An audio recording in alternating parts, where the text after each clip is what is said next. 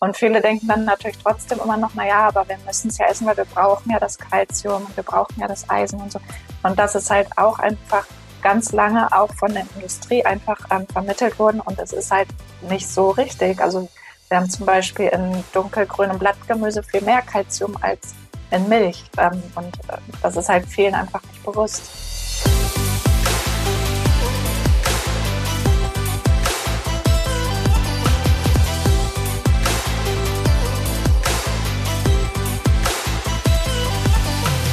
Herzlich willkommen bei Gedankendealer, eurem Podcast für das Deal mit inspirierenden Gedanken rund um die berufliche und persönliche Weiterentwicklung, Spiritualität, Gesundheit und vielen weiteren Facetten des Lebens. Mein Name ist Christine und ihr wisst, wir laden Menschen zu uns ein, die die Welt mit ihrem Wissen oder mit ihrer Arbeit besser machen. Und äh, einer dieser Gästinnen nenne ich es mal, äh, ist die wundervolle Antje Behrendt. Antje Behrendt ist Gesundheitsexpertin unter anderem für das Thema Ernährung. Ähm, sie arbeitet in dem Bereich sehr intensiv, hat unter anderem auch einen sehr erfolgreichen Foodblog, auch einen sehr erfolgreichen Instagram-Account und äh, gibt da ganz vielen Menschen täglich Inspiration, gesünder zu leben, gesünder zu essen. Und mit ihr möchte ich ganz klar nochmal, denn ich betone nochmal, sie war vor einiger Zeit schon mal bei uns im Podcast und die Folge war sehr beliebt und ich dachte mir, das Thema müssen wir wieder aufgreifen. Deswegen ist sie heute wieder da.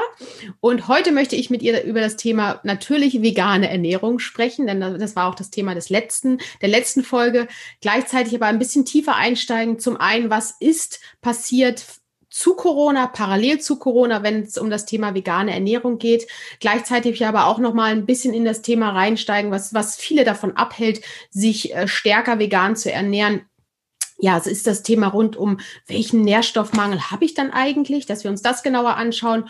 Und äh, ich glaube, da gibt es noch ein paar mehr Themen, wenn vielleicht der ein oder andere dieses Jahr oder beziehungsweise ab nächsten Jahr dann einsteigen möchte, sich äh, ja veganer zu ernähren, dann können wir da auf jeden Fall zum Schluss noch mal ein paar Tipps von Antje abluchsen. Und da freue ich mich drauf und sage herzlich willkommen, liebe Antje. Ja, vielen Dank für die Einladung. Ich freue mich, dass ich schon wieder dabei sein darf. Ja, schon wieder. Es ist ein Jahr her. Also wir, Stimmt, ich habe ja, ich, ich hab ja schon ein bisschen länger an dir gekratzt, äh, aber du bist halt ausgebucht äh, und hast viel zu tun. Ähm, bist ja auch Mama von drei Kindern. Kannst du vielleicht noch mal ganz kurz ähm, uns so ein bisschen abholen? Ähm, du bist jetzt, glaube ich, seit 20 Jahren vegetarisch, wenn ich das weiß, wenn ich das richtig weiß. Ja, ungefähr. Also ein ganz genaues Stichdatum habe ich, glaube ich, gar nicht. Ich habe auch ganz lange immer mal Ausnahmen gemacht. Gerade Weihnachten fällt mir das immer wieder ein, dass ich da, es war eigentlich so, glaube ich, der einzige Tag im Jahr, in dem ich wirklich dann auch mal früher Fleisch gegessen habe, weil das einfach immer so schön war. Das war Tradition, dass es dann bei uns irgendwie Ente gab und das äh, wollte ich mir irgendwie nicht nehmen lassen. Und ich finde das auch eigentlich völlig okay, auch für Leute, die ähm, sagen, sie möchten vielleicht weniger oder gar kein Fleisch mehr essen möchten aber auch sich nichts verbieten lassen. Und ich finde, ähm, das ist völlig okay, wenn man immer mal Ausnahmen macht, weil ja. es kommt ja nicht auf einzelne Tage im Jahr drauf an, sondern eher das, was man den Großteil des Jahres über macht. Genau. Ja, und Super, genau. Ich finde ich auch. Also ich finde auch, wir sind keine, die sagen 100 Prozent vollwertig und nur noch äh, das, sondern gucken, was einem gut tut, aber trotzdem sich es genauer anschauen. Ne? Genau, ja. Mhm. Und äh, du lebst seit ungefähr knapp vier Jahren, glaube ich, weitestgehend vegan. Ähm, kannst du noch mal sagen, was war so dein Schlüsselmoment damals? Ja, das war eigentlich ganz witzig. Ich hatte ja dann ähm, diesen Foodblog auf Instagram gegründet und der war eigentlich vegetarisch. Aber ich hatte als Überschrift irgendwie mit dabei plant-based. Und für mich war die Definition von plant-based eigentlich, dass man sich überwiegend pflanzlich ernährt aber eben auch mal Milchprodukte zu sich nimmt oder Eier oder so. Und dann habe ich mir gar nicht so richtig Gedanken gemacht, habe ich plötzlich gemerkt, dass eigentlich alle, die mir folgen, vegan sind und ähm, das auch ein bisschen komisch fand, wenn ich plötzlich irgendwie Käse in meinen Rezepten hatte. Und dann ähm, dachte ich, okay, gut, wenn, wenn jetzt sozusagen meine Abonnenten alle vegan sind, dann mache ich jetzt halt nur noch vegane Rezepte, aber ich selber esse halt trotzdem ab und zu noch irgendwie vegetarische Sachen. Und dann habe ich aber nach und nach immer mehr damit aufgehört, weil ich mich einfach zunehmend vegan oder vegan ernährt habe. Und plötzlich haben mir die ganzen Sachen gar nicht mehr gefehlt. Und ich habe mir auch plötzlich Gedanken darüber gemacht, dachte, dass es ja völlig absurd ist, dass wir Kuhmilch äh, äh, konsumieren. Also dass wir einfach als Menschen Säuglingsnahrung von anderen Lebewesen zu uns nehmen. Und irgendwie, ich habe mich dann auch wirklich irgendwann ein bisschen davor fast geekelt und jetzt auch nicht mehr so geschmeckt. Also selbst im Kaffee konnte ich mir vorher nie vorstellen, pflanzliche Milch zu verwenden. Und dann auf einmal hat mir das aber nicht mehr mit Kuhmilch geschmeckt. Also es war einfach wirklich eine, eine neue, also als ob ich irgendwie neue Geschmacksnerven entwickelt hätte oder so. Plötzlich hat mir das alles nicht mehr geschmeckt und dann hat es nach und nach aufgehört. Und dann habe ich mich selber dann eigentlich nur noch vegan ernährt. Ja. Mhm. Spannend, ja. was du sagst, weil das ging mir am Anfang dachte ich auch, ich kann das nicht weglassen im Kaffee, so diesen Latte Macchiato oder diesen Cappuccino mit normaler Kuhmilch, das kann doch nicht funktionieren. So war es bei mir auch. Und äh, das hat sich aber nach und nach wirklich komplett gedreht. Und ich weiß noch, wie ich dann auch manchmal auf, als es, als man noch zur Veranstaltung fahren konnte, also vor Corona quasi, äh, wie da gab es dann ja häufig so Hotels, haben ja häufig bis vor einer gewissen Zeit gar nicht so viel vegane Milch im Angebot gehabt. Und dann musste ich immer meinen Kaffee mit, mit so normaler Milch trinken. Und das war wirklich, äh, ich mochte das dann auch irgendwann nicht mehr. Also es hat sich wirklich so mit der Zeit gewendet. Ja, ja. ja. Ja, ja. Äh, ja spannend. Ähm, Jetzt nehmen wir den, Podca den Podcast gerade äh, Ende 2020 auf. Das Jahr 2020 war in vielen Aspekten, glaube ich, für uns alle, ähm, wie auch immer es jeden betroffen hat, aber Trotzdem hat es was mit uns allen irgendwie gemacht. Und ähm, ja, jetzt ist, was das Thema vegane Ernährung angeht, so habe ich zumindest so ein bisschen das Gefühl und auch viele Zahlen spiegeln das wieder, dass ähm, das nochmal zugenommen hat in diesem Jahr. Es kann sein, dass sich das vorher schon so ein bisschen ähm, ja das Fundament sich vor Corona schon gelegt hat und es gar nicht unbedingt so viel mit Corona zu tun hat. Ähm, es kann aber auch sein, dass ein Bewusstsein mehr entstanden ist, sodass viele Menschen jetzt vielleicht auch mehr noch auf ja auf die Ernährung achten. Wie hast du das Gefühl? Was hat sich so auch was das Thema vegane Ernährung angeht, so durch Corona oder parallel zu Corona verändert? Auf jeden Fall. Also ich habe auch gemerkt, so ich mache Ernährungsberatungen auch und ähm, eigentlich wirklich gefühlt jeder zweite Kunde oder sogar noch mehr. Ähm, also ich gehe eigentlich immer davon aus, dass die sich nicht vegan ernähren. Und ähm, inzwischen ist es schon so, dass ja wirklich jeder zweite ungefähr sagt, er isst eigentlich gar keine tierischen Produkte mehr. Und das kam jetzt während der Corona-Zeit nochmal extrem dazu. Vorher war das so, ähm, es war mir dann immer fast schon peinlich, wenn ich denen so ein bisschen dabei helfen wollte, dass sie vielleicht den Konsum von tierischen Produkten zumindest ein bisschen reduzieren, einfach aus gesundheitlichen Gründen, weil gerade diese extrem eiweißbetonte Ernährung, die man ja eigentlich so als Schlankmacher-Ernährung und so weiter ansieht, hat halt irgendwie auch ihre Nachteile, weil das ja immer im Gesamtpaket kommt und man ähm, dann eben über diese Milchprodukte und Fleischprodukte eben auch sehr, sehr viele ungesunde Stoffe zu sich nimmt, auch wenn natürlich das Eiweiß sehr hochwertig ist, was da drin ist. Aber man muss eben dann auch wieder sehen, dass ähm, auch sehr viele schwefelhaltige Aminosäuren zum Beispiel drin sind, die dann wiederum den Organismus ähm, ansäuern, also und dadurch eben der Säure-Base-Haushalt durcheinander gebracht wird, die uns Enzyme dann eben ähm, das falsche pH-Niveau haben und dadurch nicht so gut arbeiten können. Und solche Sachen, die eben oft dann gar nicht berücksichtigt werden, weil es geht dann mhm. meistens wirklich nur darum, dass man eben Fett reduziert und ähm, Muskelmasse aufbaut. Und das kann man aber eben auch sehr gut mit pflanzlicher Ernährung. Ich habe jetzt auch so viele tolle Beispiele an Ernährungskunden, wo ich wirklich dann dachte, wow, also die haben einfach so eine perfekte Körperzusammensetzung, obwohl sie sich vegan ernähren, was man ja früher immer dachte, na, vegane Ernährung, okay, aber dann hast du ja kein Eiweiß, dann wirst ja, kriegst du ja irgendwie total viel Fett und äh, Fettanteil und wenig ähm, Muskelmasse und das stimmt halt gar nicht. Das kommt mhm. einfach wirklich darauf an, wie man sich ernährt, wenn man sich dann ganz bisschen auskennt und das die äh, Lebensmittel eben geschickt konsumiert, also kombiniert und ähm, da ein bisschen drauf achtet, dann ähm, und verschiedene Eiweißquellen nutzt, dann ist das überhaupt nicht so. Und zu, zumal man dann natürlich ein bisschen Sport auch machen sollte, um die Muskeln auch ein bisschen mhm. äh, immer wieder zu aktivieren. Und kannst du das so ein bisschen statistisch äh, sagen, wie viel deiner Kunden so schon jetzt sich mehr darüber Gedanken machen? Hat also ich würde sagen mindestens die Hälfte und vorher ähm, bestimmt nicht mal ein Viertel. Also ja. das nimmt echt extrem zu. Ich weiß nicht, ob das vielleicht auch daran liegt, dass wir in Berlin wohnen. Vielleicht wäre das ja. anders, wenn ich irgendwie in Bayern eine Ernährungsberatung machen würde. Das weiß ich nicht. Aber ja ja. ja, ja, ja, interessant. Ja, ich meine, ich meine, was wir dieses Jahr ja auch hatten, war unter anderem der große, große Fleischskandal oder überhaupt die Situation bei Tönnies, äh, was viele, glaube ich, nochmal nachdenklicher gemacht hat. Ähm, dann, ich sind ja alles nur irgendwelche Theorien und ob bis jetzt der Impulsgeber oder der letzte Impulsgeber für Menschen war, aber es hat zumindest irgendwo ein bisschen nachdenklich gemacht. Auch die Situation, dass wir in China beispielsweise die vermeintliche Ursache äh, des äh, Covid-19 mit auch Tieren, die ja vielleicht da gar nicht hingehörten, weil sie eigentlich in eine andere ähm, ja, ähm, Flora-Fauna-Umgebung gehören, dass da auch vielleicht ein bisschen Zusammenhang besteht, weil der Mensch sich da eben zu doll einmischt, auch in, in das Naturverhalten ich, also zumindest habe ich das auch ab und zu mal so in Diskussionen gehört, dass sie darüber ein bisschen stärker auch allgemein über unser Verhalten Tieren gegenüber und auch den ganzen Bedingungen und auch klar, wenn man Tönnies äh, irgendwie da die, die ganzen Nachrichten gehört hat, ging es ja nicht nur darum, dass die Menschen dort eben mit Corona infiziert waren, die dort arbeiten, sondern auch, was es für Arbeitsbedingungen waren und wie dann letztendlich auch Tiere ähm, ähm, geschlachtet werden, aber auch was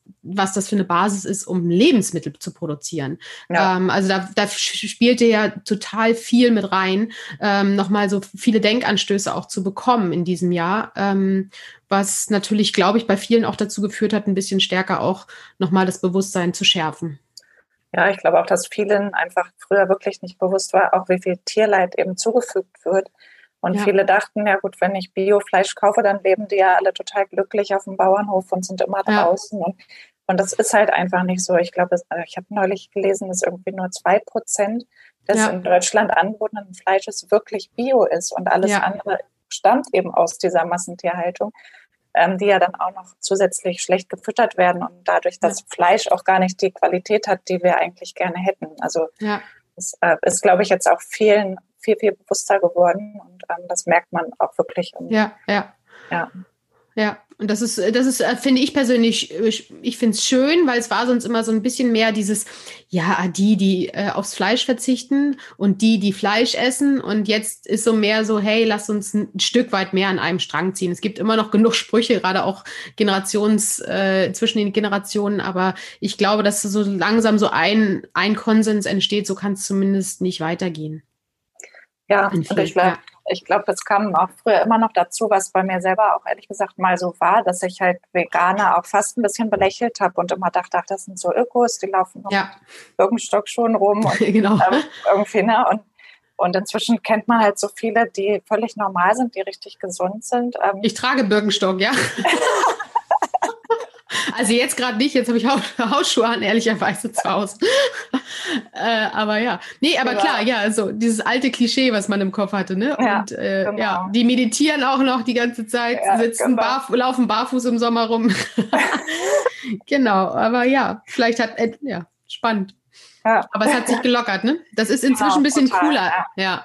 ja. Und es gibt ja auch ja, Viele Sportler finde ich auch, also auch Hochleistungssportler, ja. die dann auch ähm, öffentlich eben bekannt geben, dass sie mhm. vegan sind und bei denen man eben sieht, dass die eben eine extreme Leistung einfach bringen und ähm, ja. die dann auch selber sagen, es hat sich nochmal gesteigert, als sie dann die Ernährung umgestellt haben. Das finde ich eben auch spannend, ne? dass sie einfach Woran liegt es? Ähm, schneller, ja, wahrscheinlich einfach, weil sie schneller regenerieren können. Also die, mhm. ähm, die ganzen Antioxidantien und so, die sie ja dann in höheren Mengen zu sich nehmen, helfen dabei natürlich, aber auch ähm, letzten Endes, wenn man die äh, Protein Quellen geschickt kombiniert, dann hat man eben insgesamt sogar hochwertigeres Protein, als wenn man eben quasi Billigfleisch zu sich nimmt. Mhm. Ne? Also, also mhm. halt, ähm, ja.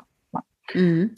Und wahrscheinlich auch viele Ballaststoffe, die vielleicht nochmal eine andere ähm, Energie, einen anderen Energievorrat liefern. Auf jeden Fall. Also die Darmgesundheit spielt da eben auch eine große Rolle. Auch im Hochleistungssport wird das ähm, immer mehr auch anerkannt ähm, und auch gesehen und auch in Studien festgestellt, dass die ähm, best, also leistungsfähiger werden, wenn sie zum Beispiel Probiotika nehmen oder so. Und wenn man natürlich viele Ballaststoffe isst, dann füttert man ja die guten Bakterien, die im Darm schon vorhanden sind, dass diese eben weiter vermehren können und die schlechten dann eher ausgedünnt mhm. werden. Und das macht sich natürlich mhm. auch auf die Leistungsfähigkeit bemerkbar, ja. Ja, cool, cool. Ja, es ist alles, was so nach und nach nachrutscht. Ne?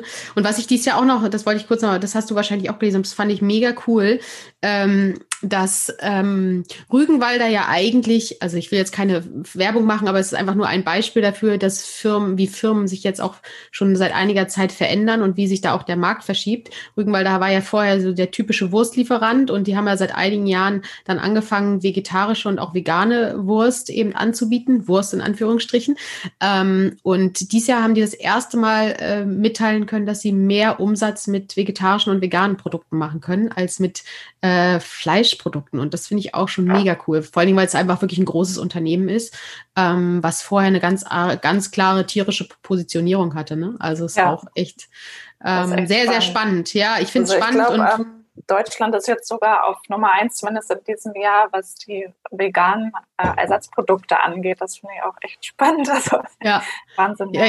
Ich habe gestern, wo war das? Gestern habe ich es irgendwo auch gelesen, dass ähm, ein, es gibt irgendwo ein, ein, Rewe, wir machen hier alles unbezahlte Werbung, ja. Also es ist, es, es gibt einen Supermarkt, also ich, es war auf jeden Fall ein Rewe irgendwo in äh, im, irgendwo bei Köln oder Düsseldorf, der bietet wohl extrem lange Reihen an Veget also der hat ganz riesige Regale mit veganen und vegetarischen Produkten, sodass da, ähm, um einfach mal auszuprobieren, wie wäre es, wenn dort, wenn es eben dort keine äh, kein Fleisch gibt. Also es gibt irgendwo einen, der probiert gerade dieses Konzept aus und er ist wohl sehr überlaufen, aber vielleicht auch, weil es jetzt erstmal so ein Hype ist, zu gucken, wie funktioniert das dann.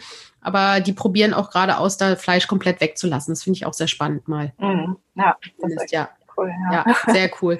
Sehr cool. Jetzt sind wir trotzdem noch, ähm, gibt es immer noch mal so viele Diskussionen. Wir hatten das, ähm, äh, das erlebst du wahrscheinlich auch dann, wenn du Ernährungsberatung machst, ähm, dass viele Menschen, ah ja, aber wenn ich jetzt komplett wechsle, wie ist es dann? Da habe ich ja dann Nährstoffe, die ich dann äh, nicht genug habe und so weiter. Was erlebst du da? Erlebst du da Sorgen? Erlebst du da immer also sehr stark dieses, ah, das ist eine große Hürde, das, deswegen traue ich mir nicht, ähm, mich stärker pflanzlich zu ernähren? Ja, auf jeden Fall. Also das habe ich sehr oft. Also auch in der Apotheke zum Beispiel im normalen Beratungsgespräch, dass zum Beispiel besorgte Eltern kommen und sagen, ja, meine Tochter möchte sich jetzt äh, vegetarisch ernähren. Dann äh, brauche ich jetzt ein Vitaminprodukt, damit sie dann überhaupt versorgt ist und so. Ähm, schon sehr viel. Ähm, und ich finde auch gut, dass die Leute sich darüber Gedanken machen. Ähm, was mich natürlich stört, ist, dass die, dass immer nur gesehen wird, ähm, dass eben es eine Mangelernährung ist, was ja so jetzt auch nicht stimmt, weil man eigentlich auch ganz, ganz viele Vitamine, zumindest wenn man es natürlich vollwertig durchführt und eben äh, äh, sich das gut zusammenstellt, dann ist es eher so, dass man eigentlich eine höhere Nährstoffdichte hat insgesamt. Aber natürlich fehlen trotzdem oder fehlen oder sind manche einzelne Nährstoffe dann tatsächlich in etwas geringerer Menge vorhanden, ähm, wie vor allem B12, das weiß, glaube ich, jeder. Ähm, und es gibt aber auch ganz viele Nährstoffe, die eben bei allen Ernährungsformen ähm, zum Mangel führen können zum, ähm, oder eben auch bei einer ähm, Mischkost sogar ähm, ein größerer Mangel besteht als bei einer veganen Ernährung. Also bei vielen Nährstoffen sind ähm, Veganer oder Vegetarier sogar teilweise viel besser versorgt. Und das wird, finde ich, immer oft ähm, ganz unter den Teppich gekehrt. Und das finde ich mhm. eigentlich immer ein bisschen schade, weil eigentlich müssten die Leute sich auch Nahrungsergänzungsmittel kaufen ähm, mhm. oder eben auch mehr auf eine vollwertige Ernährung achten oder eben einen höheren Anteil einfach an pflanzlichen Lebensmitteln zusätzlich mhm. zu dem Fleisch oder zum Fleisch halt, ja. Ja, genau. das, das wird, wird auch so ein bisschen falsch suggeriert. Ich war vor kurzem beim, bei einem Drogeriemarkt und habe dann gesehen, es gab eine ganze Reihe mit äh, Nahrungsergänzungsmitteln speziell für Vegetarier oder vegan, sich vegan Ernährende. Mhm. Und es mhm. gab aber nichts für welche, die sich noch normal, also mischköstlich ernähren quasi. Ähm, ja. Und damit ist ja schon irgendwie klar, also die eine Ernährungsform, die macht alles richtig, da kriegst du alles und mit der anderen eben nicht. Und das ist irgendwie, das wird ja auch schon falsch damit vermittelt. Ne? Genau, also ja, eigentlich schon, wobei ein bisschen recht haben Sie ja, weil es ist ja so, dass ähm, also Fleischprodukte, ähm, da, da kommen ja quasi Nahrungsergänzungsmittel mit rein, weil einfach in das Tierfutter bestimmte ähm, Nährstoffe reingemischt werden, bei denen man eben weiß, dass ähm, ansonsten eine Mangelernährung in ganz Deutschland herrschen würde. Und da zählt zum Beispiel Selen dazu, Jod dazu, Vitamin B12 auch, weil das wird ja auch nicht von den Tieren selber hergestellt, sondern es wird eigentlich von Bakterien produziert, sodass es normalerweise auch nicht im Tier in so großen Mengen enthalten wäre, außer bei Wiederkäuern, die das eben dann tatsächlich für sich selber im Darm produzieren mhm. und wieder auch aufnehmen können. Ähm, und ansonsten, äh, genau, ist finde ich, eben ganz wichtig, dass man einfach ähm, schon sich Gedanken macht und weiß, okay, die und die Nährstoffe ähm, werden normalerweise ähm, dem, dem Tierfutter zugemischt und deswegen muss ich, wenn ich mich komplett äh, tierfrei oder ohne tierische Produkte ernähre, muss ich diese Nährstoffe mir irgendwie überlegen, wie ich die zu mir nehme. Entweder über Lebensmittel, die eben eine besonders hohe Menge davon haben. Und da gibt es ja einige, eben außer das Vitamin B12, das muss man dann tatsächlich über Tabletten einnehmen. Und mhm. alles andere könnte man sogar abdecken ohne Tabletten. Mhm. Ich habe jetzt ähm, auch vor kurzem irgendwo, ähm, das war das, das Bundesinstitut für ähm, Risikobewertung, hatte auch einen Bericht, ich weiß nicht, ob du den auch kennst, äh, rausgebracht, dass ähm, auch gerade zum Thema vegane Ernährung, dass Vitamin B12 interessanterweise auch in der Studie kaum noch ein Problem ist ähm, weil einfach viele das wissen und äh, sich dementsprechend auch so verhalten. Ähm, da haben die eben auch Mischköstler untersucht und auch Vegetarier untersucht und ähm, da kamen auch eben bei, dass jede Gruppe wirklich ihre Probleme hat. Ähm, ich glaube, die Vegetarier, das weißt du besser als ich, ich versuche das mal selber auf den Schirm zu kriegen, aber die Vegetarier haben, glaube ich, mit B12 zum einen häufig ein Problem, weil sie das gar nicht wissen, dass sie selber auch ein Problem damit haben, äh, weil das immer nur den Veganern untergejubelt wird, ne? Ja. Äh, ja. Genau. Und ähm, bei den Mischköstlern war es, glaube ich, B9 und Vitamin E oder so. Ich weiß mhm. es gar nicht so genau. Vielleicht kannst du ja. das nochmal? Genau. Ja. Genau, Vitamin E ist ja viel auch in pflanzlichen Ölen enthalten oder in Nüssen, mhm. die mhm. dann ja oft bei einer Mischkost ähm, zwar auch gegessen werden, aber oft in etwas geringerer Menge. Mhm. Ähm, das ist dann tatsächlich so. Und Vitamin C, auch wenn man da gar nicht so das auf dem Schirm hat, aber das ist, ähm, es gibt ähm, so eine, äh, wie heißt das, ähm, vergessen Sie, jetzt hier ist auf jeden Fall, hat man da mal so eine ähm, Studie gemacht und einfach mal auch alle ähm, bei verschiedenen Ernährungsformen geguckt, wie, wie die Versorgung ist. Und da hat man eben gesehen, dass gerade bei den Mischköstlern die ähm, Vitamin C-Versorgung gar nicht so gut war, wie man immer denkt. Also man denkt ja, Vitamin C-Mangel gibt es eigentlich gar nicht mehr, aber gibt es mhm. eben doch. Das mhm. ist halt auch, ähm, das ist halt einfach in Fleisch nicht enthalten oder in tierischen Produkten, sondern wirklich ausschließlich in pflanzlichen. Mhm. Ähm, genau, das sind so ganz wichtige ähm, aber dann könnten, dann könnten, äh, also dann haben Mischköstler das, also Mischköstler heißt ja eigentlich, dass ich mich gemischt ernähre, was ja nicht immer ganz so ist, sondern da wird ja manchmal auch zu viel Fleisch konsumiert oder zu viel tierische Produkte.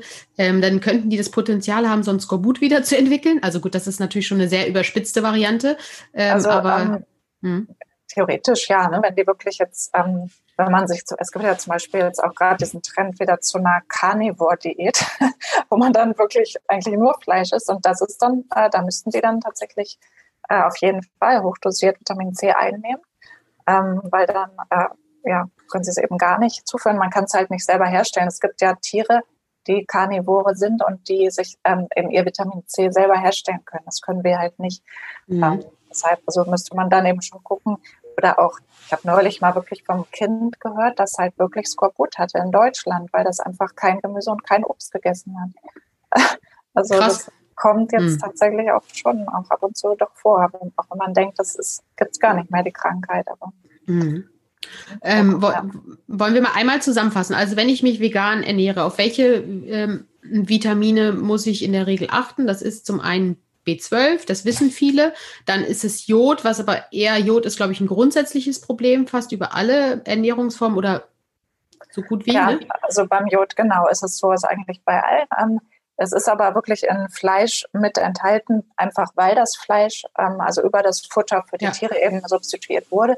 Und natürlich über Jodsalz, wobei es ist halt so, wenn ein Veganer seinen Jodbedarf nur über Salz decken möchte, dann müsste er die doppelte Menge an Salz essen, die eigentlich empfohlen wird. Und zu viel Salz führt dann wieder dazu, dass man Bluthochdruck entwickeln kann und auch die Magenkrebsrate sich erhöhen mhm. kann.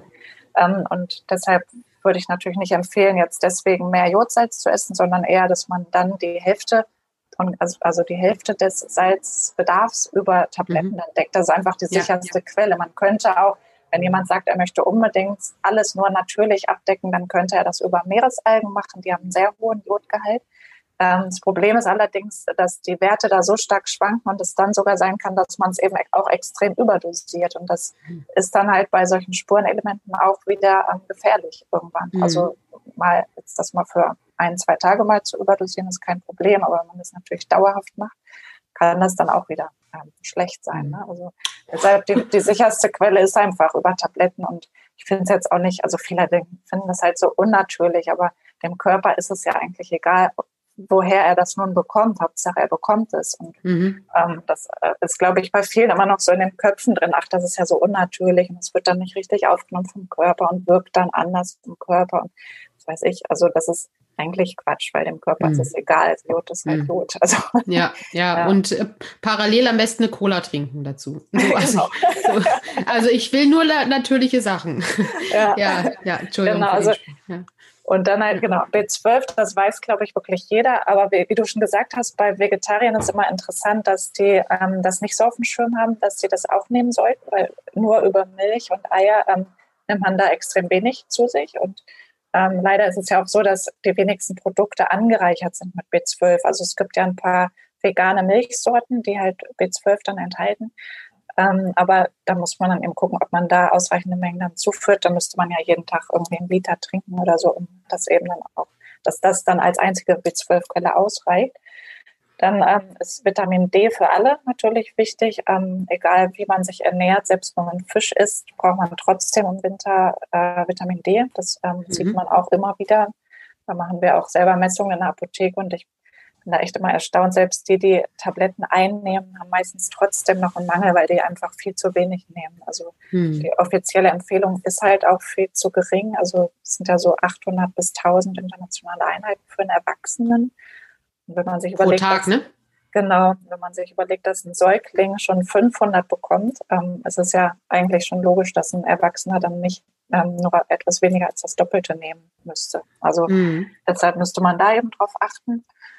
Genau, dann ist ähm, ganz wichtig Omega-3. Ähm, das ist auch bei vielen, also viele denken halt, dass sie Omega-3 einfach über Nüsse abdecken können oder über Öle, bei denen draufsteht Omega-3-haltig oder so. Das Problem ist aber, dass wir über die Öle und über die Nüsse einfach immer nur die Vorstufe zu uns nehmen von diesen ganz wichtigen äh, Omega-3-Fettsäuren von der DHA und EPA. Mhm. Und da können wir halt nur so ein bis zehn Prozent umwandeln in diese EPA und DHA. Und die kommen halt in, in der Form, also als EPA oder DHA, nur in äh, Meeres, also in Meeresalgen vor oder eben auch dann im Fisch, weil die Fische eben die Algen essen. Und deshalb ähm, ist halt wichtig, dass wenn man sich jetzt vegan ernährt, dass man dann entweder ein Algenöl zu sich nimmt oder ja gut, über Algen wird man das auch kaum abdecken können, wenn man viele Algen isst oder so. Das ähm, wird wahrscheinlich nicht ausreichen. Aber dass man das eben auf dem Schirm hat, dass man da einfach jeden Tag dann so, das ist nur ein Teelöffel, den man da am Tag nehmen sollte. Aber das ist halt. Aber gilt das auch, hm? gilt das auch für Mischköstler? Genau, eigentlich schon. Also ähm, man könnte das ja. theoretisch über ähm, Fisch abdecken, aber da müsste man jeden Tag ähm, Fisch essen. Also und auch nicht gerade kleine Mengen und auch wirklich fetten Seefisch kommt auch noch dazu, dass der Fisch dann ähm, je nach Ernährung, gerade so, gibt ja auch viele Fische dann aus Zuchtfarmen und ähm, die werden dann auch teilweise wieder falsch ernährt, sodass der Omega-3-Gehalt viel, viel geringer ist als bei Wildfisch. Und dann kommt noch dazu, dass die eben teilweise sehr stark pestizidbelastet sind, sodass man, äh, wenn man jetzt wirklich da, sich dafür entscheidet, ganz, ganz viel Fisch zu essen, dann kann es sein, dass man sich dann wiederum mit Pestiziden belastet und das ähm, dann auch wieder zu Krankheiten führt. Also deshalb mhm. ist eigentlich sogar die sicherste Quelle dann irgendwie dieses Mikroalgenöl oder wenn man jetzt sich mischköstlich ernährt, kann man natürlich auch Fischöl nehmen, wobei das eben von der Qualität her das gleiche ist und nachhaltiger wäre eigentlich das Mikroalgenöl. Mhm. Okay. Super, mache ich, mache ich. Also ich habe so eine Kapsel, so eine vegane Kapsel von Algen irgendwas drin. Ja. Sehr gut. Ja, ähm, und ja, ähm, sag mal. Nur noch ganz kurz wegen der Nährstoffe. Ähm, Eisen ist auch noch immer so, ähm, ist, ist glaube ich auch vielen immer bekannt. So gerade bei Vegetariern sagt man ja auch immer so, ja, die sind ja so blass, weil sie kein, äh, nicht genug Eisen zuführen und so. Und das äh, ist natürlich auch so, dass gerade in rotem Fleisch hat man auch ein bisschen mehr Eisen drin. Ähm, aber die wenigsten essen ja überhaupt dieses rote Fleisch, sodass Eisenmangel sogar auch bei Mischköstlern relativ häufig vorkommt und gerade auch bei Vegetariern. Ähm, und bei Veganern Ähm, geht sogar. Also ich, ähm, ich hatte äh, ja in den Schwangerschaften immer meine Eisenwerte überprüfen lassen und die waren immer total erstaunt und dachten, ich nehme irgendwie Eisentabletten ein oder ich esse ganz viel Fleisch oder so, was halt beides nicht gestimmt hat. Also ich habe fast noch nie Eisentabletten genommen. Ähm, und das ist einfach so, erstens, ähm, der Körper ähm, kann irgendwann ähm, Mechanismen entwickeln, dass er einfach mehr Eisen aus der Nahrung rausziehen kann, mhm. selbst wenn das Angebot ein bisschen geringer ist vielleicht. Ähm, und dann gibt es noch die Möglichkeit, dass man eben über Kombinationen, also zum Beispiel, wenn man was Eisenhaltiges wie Vollkorn oder ähm, Nüsse oder so isst, dass man das kombiniert mit Vitamin C, mit organischen Säuren, mit Zitrone zum Beispiel oder so, oder mit ähm, oder durch Kochen wird es auch verbessert oder durch Fermentieren.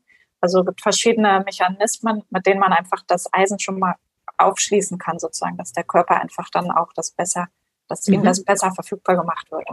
Aber das, das Eisen aus Nahrungsmitteln dann, nicht aus Ergänzungsmitteln? Genau, aus Nahrungsmitteln, ja, genau. Mhm. Also, dass man dann oft gar nicht in Mangel kommt. Und mhm. interessanterweise ist es so, dass zum Beispiel Schwangere auch so diesen Mechanismus haben, dass sie mehr Eisen aufnehmen können, aus, auch mhm. wenn das Angebot relativ gering ist und so. Mhm. Und so ähnlich ist auch beim Zink. Das ist ja auch so ein ähm, Nährstoff, der bei einer veganen Ernährung manchmal ein bisschen ähm, als kritisch angesehen wird. Ähm, aber da gibt es eigentlich so ähnliche Mechanismen wie beim Eisen. Das ist auch ganz interessant. Mhm. Genau. Dann wäre ähm, Selen, finde ich noch ganz wichtig, dass man das auch äh, substituiert. Einfach so. Bei wem? Bei vegan? Bei vegan, genau. Mhm. Aber man hat auch gesehen, bei fast allen Ernährungsformen ist da oft ein Mangel da. Und das ist halt auch ganz wichtig für das Immunsystem. Auch gerade jetzt in der Corona-Zeit würde ich das jedem empfehlen, das einfach in nicht zu hoher Dosis, aber vielleicht so 50 bis 100 Mikrogramm am Tag einzunehmen. Das ähm, mhm. äh, hilft halt dem Immunsystem auch extrem. Also genau. Mhm. Und dann einfach auf die auf das Nahrungsergänzungsmittel hinten gucken, wie viel Mikrogramm habe ich drinne. Ansonsten nochmal sich ein, gibt es einzelne Präparate, die nur Selen haben? Ähm, ja, genau. Man kann auch einzeln Selen. Und was ist mhm. und was wäre ein, ein, ein, ähm, ein Lebensmittel, was es ähm, enthält? Also es ist in, in Steinpilzen ist wohl relativ viel Selen enthalten und auch in, in Paranüssen, wobei ähm, Problem ist, dass es auch je nach Anbaugebiet kann das bei Paranüssen so stark schwanken, dass man entweder eine Überdosierung hat oder eine Unterdosierung. Das kann halt ganz schnell passieren. Deshalb äh, ist hier auch wieder wie beim Jod die sicherste Quelle eigentlich, dass man es über Tabletten macht. Ja. Mhm, okay, okay. Naja. Ja, ich bin, ich, ich supplementiere ja auch, was das Zeug hält. also zumindest jetzt sowieso in dieser, wo, wo das Immunsystem ja auch ordentlich funktionieren muss, äh, da bin ich da, glaube ich, noch mal ein bisschen genauer.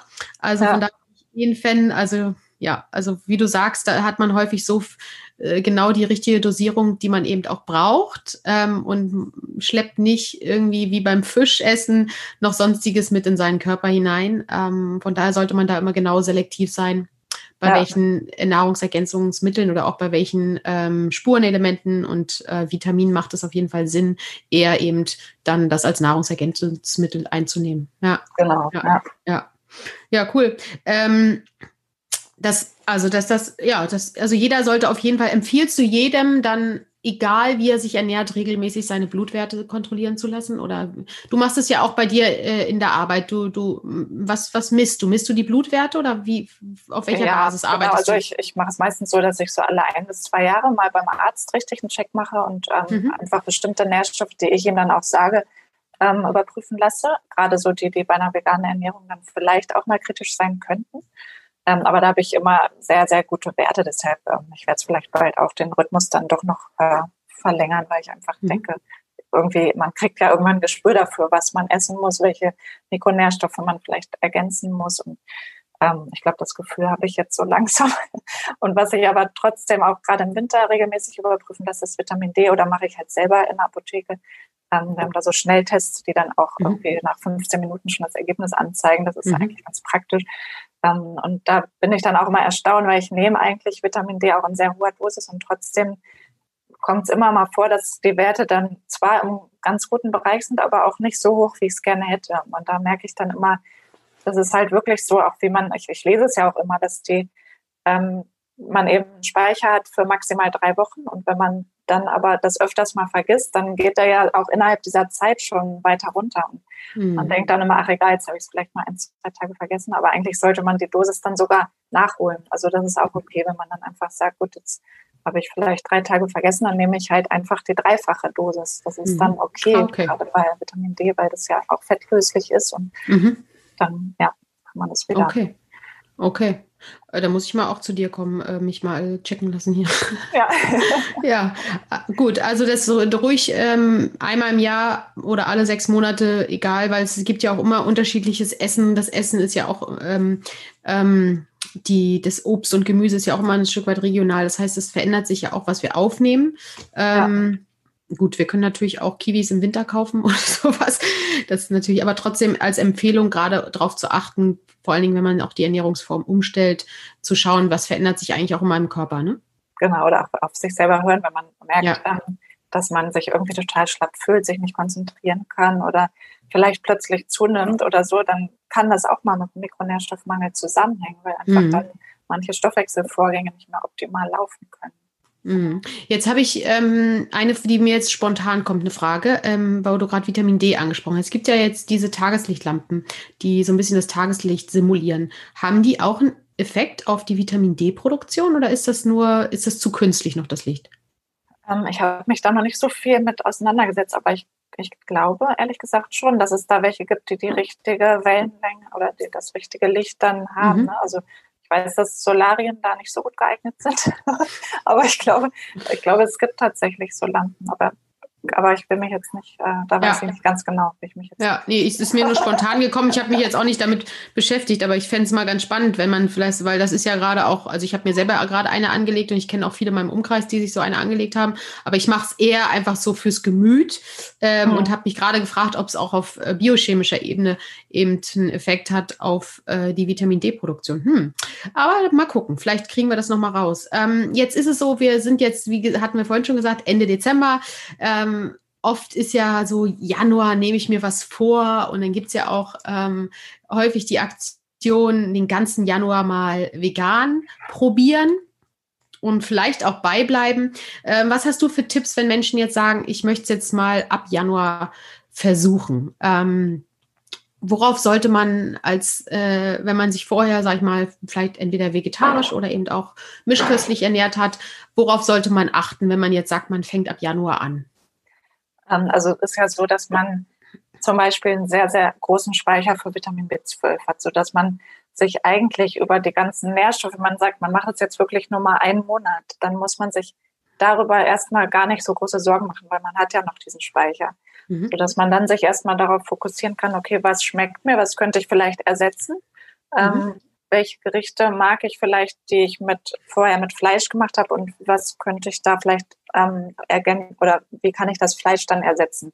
Und mhm. ich finde, ähm, also ich selber benutze zum Beispiel diese ganzen Ersatzprodukte überhaupt nicht mehr, aber mhm. ich, ich höre halt immer wieder und habe das auch am Anfang gemacht, dass die am Anfang eben schon extrem helfen können, weil die einfach auch vielen ja dann doch ganz gut schmecken, gerade so diese dieser Burger-Ersatz zum Beispiel, da höre ich immer wieder, dass die alle sagen, ja, schmeckt ja genauso und sieht ja auch genauso aus irgendwie.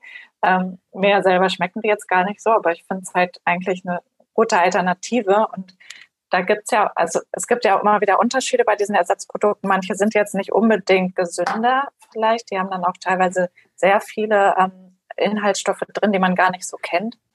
Ähm, aber es gibt eben auch viele, die sind schon gesünder, die haben dann irgendwie Erbsenprotein drin oder so. Ne? Also die haben dann einfach gesündere Proteinquellen und sind auch relativ natürlich von der Zusammensetzung. Da kann man ja auch einfach mal drauf gucken, mhm. gucken, ob man die Zutaten kennt, die da drin sind. Wenn man, wenn einem auffällt, dass die Liste so lang ist und man davon viele Sachen noch nie gehört hat, dann ähm, kann es sein, dass das vielleicht ein Produkt ist, was nicht ganz so gesund ist. Mhm. aber, ähm, ja, aber ich würde mir da jetzt auch nicht so einen Kopf machen und würde dann einfach erstmal so ein bisschen ausprobieren, gucken, was schmeckt mir, was schmeckt mir nicht. Und ich sehe halt bei allen, die das ähm, dann für eine längere Zeit machen, dass sie plötzlich Gerichte entdecken, die ähm, ihnen total gut schmecken und die sie vorher gar nicht auf dem Schirm hatten. Also die einfach ja, ganz neue Geschmäcker mit sich bringen oder ähm, auch so sehr leckere Kombinationen, dass man da einfach nach und nach immer einfallsreicher wird. Und ähm, ich finde, das ähm, ja, motiviert ja auch. Ne? Also in Berlin hat man vielleicht noch den Vorteil, man hat hier sehr, eine sehr, sehr große Auswahl an veganen Restaurants, die ja jetzt auch eigentlich alle geöffnet haben, selbst im Lockdown. Ähm, und könnte da eben sich einfach auch mal ein Gericht holen und gucken, ähm, wie einem das so schmeckt oder wie die ja. das machen, was die für Zutaten verwenden und so. Und dann kann man das ja auch so ähnlich dann vielleicht mal nachmachen. Also mhm. das habe ich auch ganz viel gemacht, dass ich dann immer geguckt habe und dann das und das schmeckt mir. Das waren dann auch teilweise Zutaten, die ich mir vorher noch nie gekauft habe oder die man im Asiamarkt oder so bekommt. Und also ähm, ja, ich finde, dass man da eigentlich ganz viele Möglichkeiten oft neu entdeckt. Und mhm. was ich immer empfehlen kann, ist, wenn man jetzt ein Gericht zusammenstellt, dass man sich so ein bisschen Gedanken macht, dass man ähm, so aus allen ähm, Hauptgruppen sozusagen so Bestandteile hat, dass man zum Beispiel ähm, Gemüse kombiniert oder eben Salat ähm, zusammen mit irgendwas mit Vollkorn, ähm, mit Hülsenfrüchten, ähm, gesunden Samen ähm, und vielleicht noch Obst zum Nachtisch oder auch dazu, dass man so diese Sachen kombiniert. Und dann hat, da muss man sich noch nicht mal Gedanken machen über Eiweiß, über ähm, äh, ob irgendwelche Nährstoffe fehlen oder so, dann ähm, hat man eigentlich eine sehr, sehr gute Kombination und auch geschmacklich ist es eben sehr mhm. lecker. Mhm. Das klingt jetzt so, ähm, mhm. klingt jetzt erstmal so ähm, aufwendig, aber eigentlich ist es das halt gar nicht. Also zum Beispiel Vollkorn könnte man sich einfach Vollkornnudeln kochen. Ähm, Hülsenfrüchte kann man irgendwas mit Hummus oder in die Soße ein bisschen Hummus mit reingeben. Ähm, äh, Gemüse kann man auch einfach ein bisschen Rucola draufstreuen oder so. Ne? Also da, das gibt's ja das hört sich manchmal immer so kompliziert an und dann ist es am Ende eigentlich total einfach. Und das kriegt man dann so mhm. nach und nach, finde ich, auch ganz gut mit. Mhm. Ähm, und du sagst ja auch immer Regenbogenfarben, ne? Ja, genau. Das ist halt immer. Ja, also da. Ja. ja. Das war mir vorher auch. Ich habe vorher immer so eins, zwei Farben gekauft und irgendwie ganz viele andere Farben irgendwie so gut wie nie gekauft.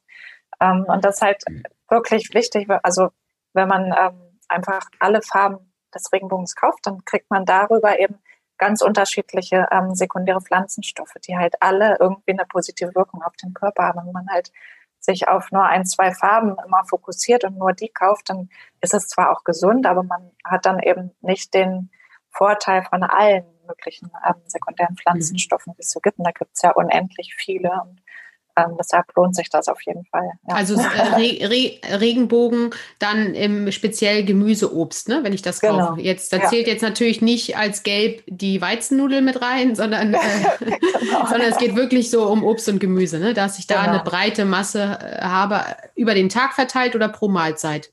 Ähm, es kann über den Tag verteilt, könnte sogar über die Woche verteilt sein, aber natürlich je häufiger, desto besser. Ja. Mhm, mhm okay. Ja. Ähm, mhm. ähm, was ich bei mir, was bei mir so, man lernt ja dann auch ganz neue ähm, so ja, Zutaten kennen. Ähm, ich beispielsweise bin noch mehr jetzt Kokosmilch-Fan geworden. Äh, also jetzt gerade beim eher beim äh, Kochen jetzt, wenn man irgendwie was mit Nudeln oder mit, äh, ja, mit Gemüse macht. Das, und dann, was ich total cool finde, vielleicht kannst du das teilen, ist äh, so Erdnussmus. Ja. Wenn man den, wenn man, oder ich glaube, heißt das Erdnussmus? Ich glaube schon, ne? Mhm. Wenn man den so reinmacht, gibt's ja auch zuckerfrei. Das hat halt einfach nochmal einfach eine direkte, ein direktes Gewürz quasi gefühlt. Ähm, ja. gibt so diese viel, so vielen Sachen so den Geschmack, so gerade wenn es so darum geht, wirklich auch irgendwie was, eine vollwertige Mahlzeit zu kochen. Mhm. Das dann mit, äh, ja, wie du sagst, vielleicht mit Vollkornnudeln oder mit Reis zu kombinieren, da kann man echt recht schnell was machen, finde ich persönlich. Ja, das finde ich auch. Was ich auch ähm, jetzt so nach und nach dann gelernt hatte, ist, dass man auch ähm, verschiedene Geschmacksrichtungen sozusagen kombinieren sollte, um die Mahlzeit eben noch viel leckerer zu machen. Und, ähm, was, was ich jetzt fast immer verwende, ist zum Beispiel Miso-Paste. Die bringt ja so diesen Umami-Geschmack noch mit rein. Mhm, mhm, und das ist eigentlich das, was wir auch so am Fleisch eigentlich mögen oder was generell so einfach in, ja, in Menschen so verankert ist. So dieses mhm. Umami, das hat man halt normalerweise in äh, pflanzlichen Gerichten nicht so mit drin. Und das ist eigentlich ganz schön. Oder Was ist Umami? Kannst du das mal erklären? Also das ist einfach ja eine nochmal Geschmacksrichtung zusätzlich zu bitter, süß, sauer okay. und, ne, und, und das ist einfach so ein ja, schmeckt halt total lecker, wenn man das noch kombiniert mit den anderen Geschmacksrichtungen. Wenn man ein ganz bisschen was Bitteres mit reinmacht, was eigentlich immer schon über Kräuter und Gewürze mit drin ist. Ähm, dann halt irgendwas Saures, vielleicht ein Schuss Zitrone oder so. Ähm, süß kann auch einfach nur ein ganz bisschen Dattelsirup oder so sein. Ähm, und einfach, wenn man eben alle Geschmacksrichtungen, ein bisschen was Salziges noch mit drin. Genau, und dann hat man einfach, also das habe ich jetzt neulich mal gemerkt, weil ich habe halt immer mehr darauf geachtet, dass ich wirklich dann von allem ein bisschen was mit rein tue. Dann einen kleinen Schuss Essig für, für ähm, äh, sau, äh, sauer, genau. und ähm, dann, und das waren auch Sachen, die ich vorher nie beachtet habe. Und plötzlich habe ich gemerkt, dass die Mahlzeiten viel besser schmecken einfach. Also ähm, das macht echt viel, ganz viel aus. Und auch gerade so für Soßen zum Beispiel. Ich finde immer, ein Gemüsegericht kann total langweilig schmecken, aber wenn man mhm. halt eine leckere Soße oder so ein Chutney oder so mit dabei hat, dann schmeckt das auf einmal so lecker. Also, oder mhm. auch, wie so schon sagt, ne, mit Erdnussbutter oder Hummus mag ich halt auch. Ja. Total. Ja, ja, total. Ja. ja, ja, mega cool, mega cool. Ähm, und hast du ähm, Tipps so für, für Bücher? Ähm, also zum einen hast du ja einen super, äh, einen eigenen Blog, wo man natürlich auch Rezepte finden kann. Ähm, und äh, hast du sonst noch Tipps so für Bücher, wenn man sagt, man möchte erstmal so nochmal die gesundheitlichen Vorteile für sich einmal mal so richtig verstehen? Ja, auf jeden Fall. Also das beste Buch überhaupt finde ich ist von Nico Rittenau, Vegan Klischee AD, weil mhm. das einfach so gut von der wissenschaftlichen Grundlage her erarbeitet wurde, dass einfach alles mit Studien belegt ist und man da einfach wirklich den, also ich finde mit, mit Abstand wirklich den besten Überblick bekommt, auch über die mhm. Nährstoffe, die vielleicht ähm, kritisch sein könnten. Ähm, also es ist einfach echt super, das Buch. Und das gibt es inzwischen sogar auch als Hörbuch seit kurzem. Also das ah ja, cool. kann man auch machen. Ähm, und dazu gibt es auch ein Kochbuch, das ist auch richtig gut mit Sebastian Kopin, der ähm, halt äh, Koch ist und ähm, richtig viel Erfahrung hat, auch Kurse gibt und so, auch Online-Kurse. Ähm, da kann man echt total viel lernen. Und da ist auch nochmal so ein theoretischer Teil mit, mit drin von Nico Rittenau. Mhm. Ähm, das kann ich auch total empfehlen. Und die haben jetzt ein neues Buch rausgebracht. Ähm, ich glaube, Vegan Low Budget heißt das. Mhm. Ähm, das heißt, äh, da sind dann auch einfach nochmal, also da sind halt immer die Gerichte sind halt so durchdacht, dass eben auch alle Nährstoffe irgendwie enthalten sind. Und dann ähm, hat man dann eben sogar nochmal sehr kostengünstige ähm, Gerichte, was ja auch immer viele sagen, naja, vegan ist mir aber viel zu teuer. Aber mhm. eigentlich ist es in dem Fall sogar viel billiger, gerade wenn man mhm. eben auch auf hochwertiges Fleisch dann verzichtet, ne, was ja eigentlich mhm. viel teurer ist. Mhm. Ähm, genau, und sonst gibt es, es gibt so viele ähm, auch ja. Foodblogger, von denen ich irgendwie Fan bin, wie Bianca Zapatka zum Beispiel, die ähm, mhm. auch echt total tolle Kochbücher rausgebracht hat ähm, und einfach dann auch Lust hat, das mal nachzumachen und ja. die dann ja vielleicht nicht alle immer ähm, so gesund sind wie die von Nico Rittenau und Sebastian Kopin, aber eben einfach Sehr lecker, ne? toll aussehen, ja, und ja. lecker sind und echt eine super Alternative einfach sind, ja. Ja, ja. ja das ist äh, vielleicht eine ganz gute äh, äh ähm, Variante dann auch. Es gibt ja, also ich weiß nicht, wie es dir ging, äh, als du gewechselt bist auf vegan. Ähm, aber gerade wenn jetzt welche drüber nachdenken, im, sie möchten jetzt mal anfangen damit, vielleicht auch ab Anfang des Jahres, ähm, kann es ja sein, dass natürlich das Umfeld immer so ein bisschen reagiert, wie, was soll denn das jetzt, was bist du denn jetzt für eine oder so. Ne? Also das haben wir, glaube ich, sowohl, ich schätze mal, dass du das auch erlebt hast, also ich habe das auf jeden Fall erlebt, ähm, dass so ein bisschen so man komisch beäugt wurde. Vielleicht ist es inzwischen schon ein bisschen besser geworden, weil es normaler geworden ist. Ähm, aber da ist dann natürlich so ein Buchtipp, äh, wo ich dann vielleicht selber mal jemandem anderes was koche, was total nett und lecker aussieht, ähm, eben total cool, weil ich damit vielleicht dann andere auch mal überzeugen kann, vielleicht auch mal eine Mahlzeit auszutauschen. Ne? Mhm, das stimmt, ja. Das, also wenn man den vorher gar nicht sagt, dass es vegan ist und ja, dann genau. auch total erstaunt ja. sind, so, wie, nee, das kann doch gar nicht sein. Also, ja, ja das finde ich auch immer ganz sicher. Also man kann ja eigentlich fast jedes Gericht ähm, vegan genauso lecker hinbekommen. Also, Absolut. Wir haben jetzt Plätzchen gebacken, weil es ja jetzt, äh, wir nehmen ja den Podcast, wie gesagt, Ende Dezember auf. Wir haben jetzt so auch ähm, natürlich ich mit den Kids äh, Plätzchen gebacken und es gibt einfach so viele richtig coole Plätzchenrezepte, die, also es hat äh, die schmecken wie, wie jedes andere äh, Plätzchen auch. Ob da, da muss man eben nicht Butter und Ei, ähm, ist nicht notwendig. Ähm, ja. Es kann trotzdem genauso gut schmecken. Natürlich ist da Zucker drin und die sind jetzt auch nicht das so, dass man sich den ganzen Tag von Plätzchen ernähren kann, bloß weil sie vegan sind. Äh, ja. Äh, aber der Geschmack ist, ist absolut identisch. Ähm, mhm. Und das finde ich auch, wenn man da so immer mehr ausprobiert, auch da gab es meinerseits Skeptik so äh, vor paar Jahren noch, so funktioniert das denn alles, äh, was, auf was muss ich alles verzichten? Aber wenn man sich so ein bisschen in diese Welt eintaucht, merkt man eigentlich, dass äh, so ziemlich fast jedes Rezept austauschbar ist. Ne? Ja, das finde ich auch. Ja, das stimmt. Ja. Mhm. ja. Ähm, und äh, jetzt war, hatten wir kurz mal so angerissen. Wie gehen wir denn, äh, also welche, die jetzt total enthusiastisch sind und sagen, sie wollen jetzt wirklich das mal ausprobieren, sich damit auch beschäftigt, haben vielleicht auch manchmal, das kommt ja bei vielen auch so dieser ethische Gedanke, dass sie es einfach nicht mehr für sich äh, mit den Werten vereinbaren können und sagen, ich hätte zwar noch Bock auf Fleisch, geschmacklich, aber ich kann es einfach nicht mehr vertreten, auch ökologisch nicht mehr vertreten. Ähm, und dann fangen die voller Enthusiasmus an und dann gibt es natürlich das Umfeld, was so ein bisschen äh, schief guckt oder äugelt oder auch die Familie, vielleicht auch die Oma oder die Eltern, die natürlich aus einer anderen Generation noch kommen und die dann Sprüche bringen und Mensch, du musst doch dein Fleisch essen und so weiter. Und das kann natürlich je nach, Persön je nach Persönlichkeitstyp äh, dazu führen, dass man, dass man eher doch wieder fragend sich selber gegenüber ist, so mache ich das jetzt richtig oder nicht? Oder eben noch mal mehr auch vielleicht in, in eine Diskussion kommt und damit ja auch unnötig vielleicht so zwischenmenschlich ähm, ja, Herausforderungen bekommt, die man eigentlich gar nicht will, aber weil man so überzeugt ist. Hast du Tipps, ähm, wie man dann mit Freunden, mit der Familie, was man so ein bisschen präventiv machen kann, damit man da einfach gelassener auch mit dem Umfeld umgehen kann? Ja, also ich habe, also bei mir war es so, ich habe es zum Beispiel ganz lange kaum jemandem erzählt. Ich habe halt nur zu Hause ähm, mich vegan ernährt und dann äh, unterwegs oder wenn ich irgendwo eingeladen war, habe ich das dann kurz mal ausgeblendet, einfach um diese Diskussion zu vermeiden, weil ich da einfach keine Lust drauf hatte. Mhm. Und inzwischen ist es halt so, viele wissen das jetzt einfach und berücksichtigen das dann auch, aber ähm, es ist schwierig. Also so pauschal kann ich auch gar nicht so richtig empfehlen. Was ich halt vermeiden würde, ist halt so dieses, ähm, ja, ihr ernährt euch aber falsch und ich mache es richtig oder ich bin die Tolle, ich achte auf die Umwelt, ich äh, achte auf das, die Tiere und so weiter. Und ja. ihr macht es alle falsch, weil man hat es jahrelang selber so gemacht und das darf ja. man halt nie vergessen, weil man, ja. man wusste es ja auch selber lange nicht. Ich wusste auch nicht, dass, dass äh, die Kühe ihren Kälbchen hinterher weinen, weil sie ihnen weggerissen werden, nur damit sie für uns Milch produzieren können. Das war ja. mir halt lange nicht bewusst. Ich dachte, es ist doch ganz natürlich, dass Kühe Milch geben und dann können wir die doch auch trinken.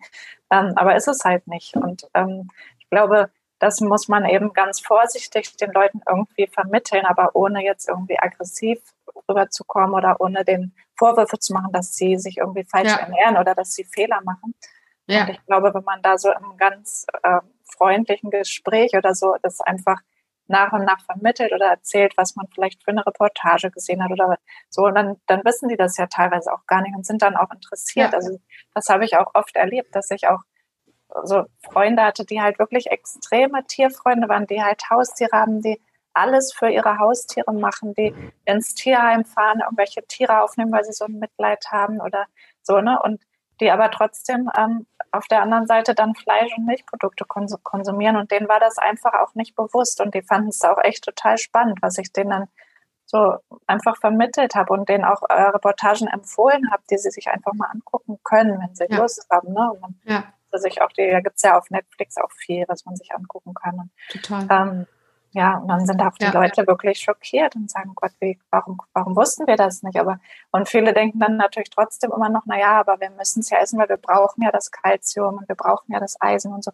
Und das ist halt auch einfach ganz lange auch von der Industrie einfach ähm, vermittelt worden und es ist halt nicht so richtig. Also wir haben zum Beispiel in dunkelgrünem Blattgemüse viel mehr Kalzium als in Milch. Ähm, und äh, das ist halt vielen einfach nicht bewusst. Mhm. mhm. Finde ich total wichtig, weil ich, ich, ähm, ich kann mich bei mir noch erinnern, ich war dann auch so, ich habe die Erkenntnis jetzt, ich habe jetzt gerafft, was viel besser ist für die Welt, äh, wenn ich mich nämlich vegan ernähre. Und ich war dann auch so, so ein bisschen ähm, anfänglich, glaube ich, auf diesem Bekehr, ähm, Weg und wollte so, hier, ich kläre euch jetzt alle auf und ich habe es jetzt so. Und das ist, ähm, kann ich auch nur bestätigen, ähm, es ist der falsche Weg. Ähm, ja. Also zumindest für mich, also ich, ihr könnt es ja gerne alle ausprobieren, aber ähm, weil die Leute sind dann, fühlen sich dann selber schlecht, weil ja. sie das Gefühl haben, sie haben was falsch gemacht. Und häufig ist es natürlich auch so, dass sie das über Jahre falsch gemacht haben. Das heißt, sie hinterfragen Jahre ihrer eigenen Persönlichkeit. Ähm, und deswegen ist mein Tipp auch, genauso wie du sagst, ist so ein bisschen suggestiv, einfach nur sagen, dass man das jetzt so macht, man probiert das mal aus, ähm, man hat sich da so ein bisschen belesen und dann gucken, ob Fragen kommen und ähm, nicht äh, Also nicht den Menschen eine Kassette reindrücken und alles erzählen, was man jetzt gelernt hat, sondern eher gucken, dass, wenn Fragen kommen, dass man dann gut antwortet und eher eben gucken, dass man die Offenheit gestaltet, nicht durch zu viel Druck, den wir selber reingeben, sondern dass äh, eine Neugier entsteht, ähm, was man dann da jetzt macht. Ja. Ähm, und ich glaube, das ist der, der, der eher der Weg dann auch wirklich, dass die Menschen sich nicht persönlich angegriffen fühlen, auch wenn man es gar nicht so meint und auch das Netz sagt, aber trotzdem zweifelt man an sich selber und fühlt sich angegriffen in dem Moment, wenn man, wenn man das Gefühl hat, der andere weiß es jetzt besser, in welcher Form auch immer man das ausdrückt. Und mhm. ähm, total wichtig. Und ja, das, das kann ich auch nur äh, so bestätigen, dass es einfach ganz wichtig ist für das Miteinander, eher eben so ein bisschen suggestiv daran zu gehen. Ja, mhm. ja, ja, auf jeden Fall. Ja, ja. ja ich bin gespannt, was, äh, wie es da weitergeht. Ähm, ähm, könntest du dir noch mal vorstellen, auf Fleisch zu wechseln? Nee, also Fleisch gar nicht. Das, äh, also ich weiß ja auch nicht, dass für mich ist es inzwischen schon so, dass wenn ich halt Fleisch sehe, ich sehe einfach das Tier dahinter. Und das ist, ähm, glaube ich, für mich der Grund, warum ich es nicht könnte. Ich finde es nicht schlimm, wenn ich mit anderen am Tisch sitze, die essen Fleisch. Das ist für mich okay, weil, weil für die ist es halt ein anderes Gefühl. Und ich mache denen dann auch keinen Vorwurf und ähm, akzeptiere das einfach so, weil sie akzeptieren ja auch, wie ich mich ernähre. Und das ist dann einfach so für mich. Aber ich könnte es einfach nicht, weil ich, ähm, ja, also ich, ich glaube, für, für mich ist es so, wenn mir jemand ein Gericht mit dem Fleisch servieren würde, dann wäre es so wie für einen Fleischesser, wenn da seine eigene Katze auf dem Teller liegt oder so. Und ähm, das würde der ja auch nicht essen. Ähm, aber nur weil es ein Fleisch ist, äh, Fleisch von irgendeinem Schwein ist, was er nicht kannte, dann ist es demjenigen egal. Aber ähm, für mich ist es halt einfach ein Tier, was da liegt. Also mhm. eigentlich eine Leiche. Und die könnte ich einfach nicht essen. Ja. Mhm. Wie, wie wäre das bei dir? Wahrscheinlich auch so, oder? Ähm, seit, seit vielen Jahren auf jeden Fall so. Ich weiß noch, wo ich gewechselt bin auf vegetarisch, von, von Mischköstler quasi auf vegetarisch. Da war ich schon am Anfang so, wenn es irgendwo nach angebrannten oder so gebratenem Schinken oder so gerochen hat, dass ich am Anfang dachte, boah, mm. so und ähm, aber das hat sich nach einem halben Jahr gelegt. Also nach einem halben Jahr äh, fand ich das überhaupt, wollte ich das überhaupt nicht mehr und äh, der Schritt zu bei vegan war das gar keine Diskussion mehr. Also ich könnte das auch nicht mehr. Und ich habe auch, wie du anfangs ja auch gesagt hast, dieses so zu Weihnachten mal eine Ente essen oder so, das war bei uns, ähm, ich komme aus einer Familie, wo wir, mein, meine Großeltern hatten, oder auch meine, also beide Großeltern hatten immer einen riesen Bauernhof, wir hatten immer unendlich viele Enten, ähm, Gänse und alles. Es war immer, also nicht nur an Weihnachten, sondern oft einfach zu Familienbesuchen gab es immer ein oder zwei Enten, je nach Größe des Tisches. Ähm, und es war, das war immer so das Event, so. Und das war auch, und da, da, das war am Anfang, wo ich dachte, oh Gott, schaffe ich das, darauf zu verzichten? Und ich weiß noch, wie ich die ersten Male auch mitgegessen habe und das war auch okay, aber irgendwann jetzt könnte ich es nicht mehr. Es geht mir ähnlich wie dir. Ich sehe da eben nicht mehr das Leben, also das Lebensmittel ist sowieso ein bisschen missverständlicher Begriff so für, für dafür ich, ich sehe da wirklich zu viel, äh, bei mir gehen da zu viel Gedanken dann an und ich kann das auch nicht mehr. Nee. Ja. Also. Aber mir war auch lange so, dass ich ähm, dachte, auf Käse werde ich niemals verzichten können und da werde ich auch immer wieder Ausnahmen machen. Und das mhm. ist inzwischen sogar auch nicht mehr so. Und das hat, ähm, ich habe jetzt auch gelesen, es gibt tatsächlich auch Stoffe im Käse, die quasi süchtig machen und die, ähm, wenn wir die eben regelmäßig essen, dann haben wir halt immer wieder das Verlangen nach Käse und je länger man eben dann kein Käse isst, genauso wie bei Zucker oder so, hat man dann mhm. auch einfach das Verlangen gar nicht mehr. Also mhm. das fand ich auch spannend. ganz spannend. Ja. Mhm. mhm. Und sind diese Süchtemacht-Substanzen, äh, sind die auch in dem Ersatzkäse drin? Nee, nee. im Käse, genau. Das sind also. einfach ähm, wirklich aus der Milch dann heraus wohl irgendwelche, ich habe auch vergessen, wie die heißen, aber die halt richtig so ähm, mhm. ja, tierische. Spannend. Spannend, ja. Gut, Käse habe ich, Käse hab ich noch nie gemocht, von daher war das bei mir keine Schwierigkeit. Äh, aber ähm, ja, spannend, sehr, sehr spannend. Ja, ich danke ich dank dir, Antje, sehr. Ich, ähm, ich hoffe wirklich, dass, äh, dass es so ein bisschen noch wieder Impuls auch gibt, nachzudenken, vielleicht auch einfach ähm, informativer daran zu gehen. Ich danke dir sehr, dass du die Zeit genommen hast, nochmal dabei zu sein. Ich weiß, deine Zeit ist sehr kostbar, gerade in der aktuellen Zeit, wenn man so zum Thema Gesundheit sowieso viel unterwegs ist. Ähm, und ja, hoffe, euch hat diese Folge ja, neuen Impuls gegeben, nochmal darüber nachzudenken oder auch wie ihr vielleicht mit, mit der Familie, mit dem Umkreis umgehen könnt. Und freue mich, wenn ihr wie immer die Folge gern teilt, wenn sie euch gefallen hat äh, oder wenn was auch immer ihr damit macht. Wir hoffen einfach, dass ihr euch gut getan habt. Wir sagen Danke und wünschen euch einen schönen Start ins neue Jahr wahrscheinlich dann bald ähm, und sagen Tschüss, ihr Lieben. Tschüss.